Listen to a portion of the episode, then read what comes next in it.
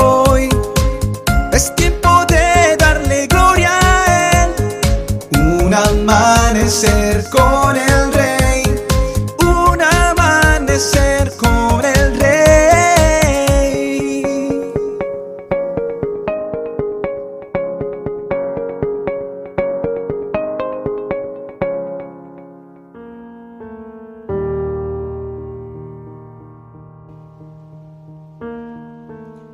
Muy buenos días y bendiciones para todos. Con la llegada del final del año, por lo general, comienza una época de balances, una época de sacar cuentas, de echar un vistazo y de hacer un recorrido a todo lo que realizamos, a todo lo que no, a todo lo que quizás quedó a medio terminar o a medio comenzar.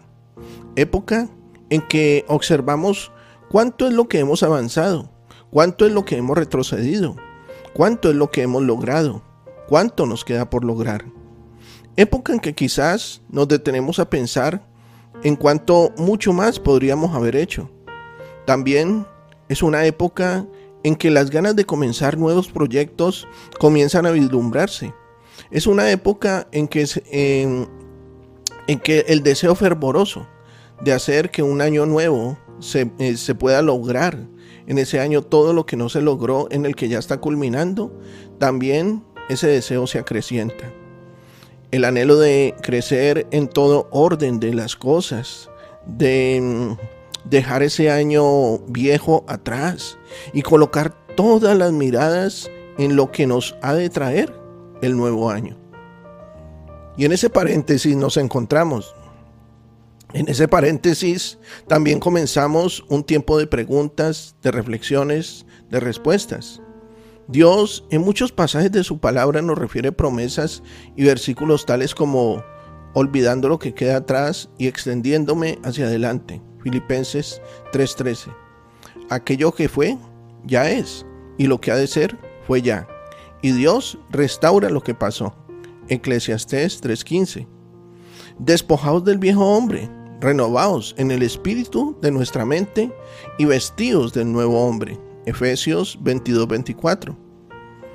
Y si esto lo aplicamos a nuestra vida cotidiana, inevitablemente cualquier cosa que realicemos, expresemos, sintamos, pensemos, va a afectar nuestra vida espiritual y determinantemente nuestro caminar en este paso que tenemos por la tierra. Y es precisamente que como hijos de Dios atravesamos distintas épocas en nuestro camino. Tiempo en que queremos servir con toda nuestra vida. Tiempo en que sentimos que podríamos entregar mucho más a la obra. Tiempo en que hemos dejado a medio comenzar o a medio terminar algún proyecto en nuestra iglesia. Tiempo en que queremos ser renovados por Dios para comenzar de nuevo. Tiempo en que creemos con firmeza y otros en que tenemos alguna duda, que algo quiere opacar la fe, que tenemos de pronto algo que nos está frenando, o que esa fe que teníamos en Dios de pronto está tambaleando. Épocas que así como al final del año también ocurren en nuestra vida, vida espiritual y en esta vida cristiana. ¿Será que pudiéramos realizar un balance de nuestra vida espiritual en el presente año que ya culmina? De autoanalizarnos de cuántos aciertos como desaciertos ejecutamos o bien revisarnos cómo nos encontramos hoy en nuestra relación con Dios respecto al ayer.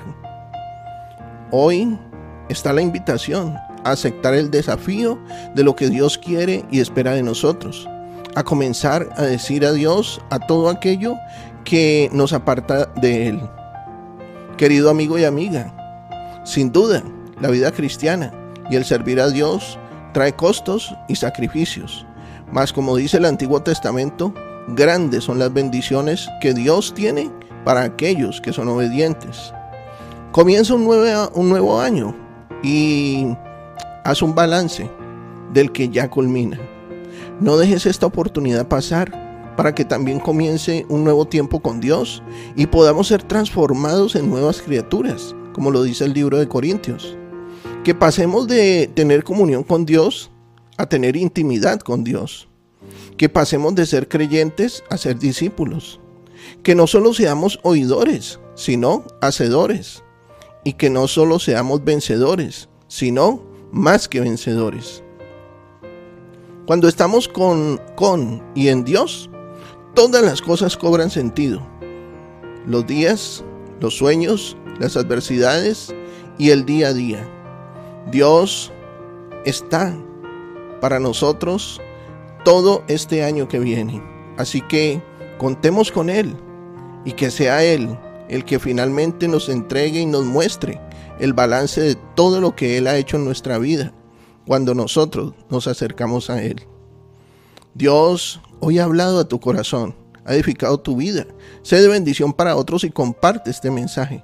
Nuestros contenidos ahora también podrás disfrutarlos en Facebook, Spotify o en YouTube, como Un Amanecer con el Rey. Que tengas un excelente día lleno de bendiciones. Te habló tu pastor y amigo Emanuel Cortázar desde la hermosa ciudad de Santiago de Cali, Colombia.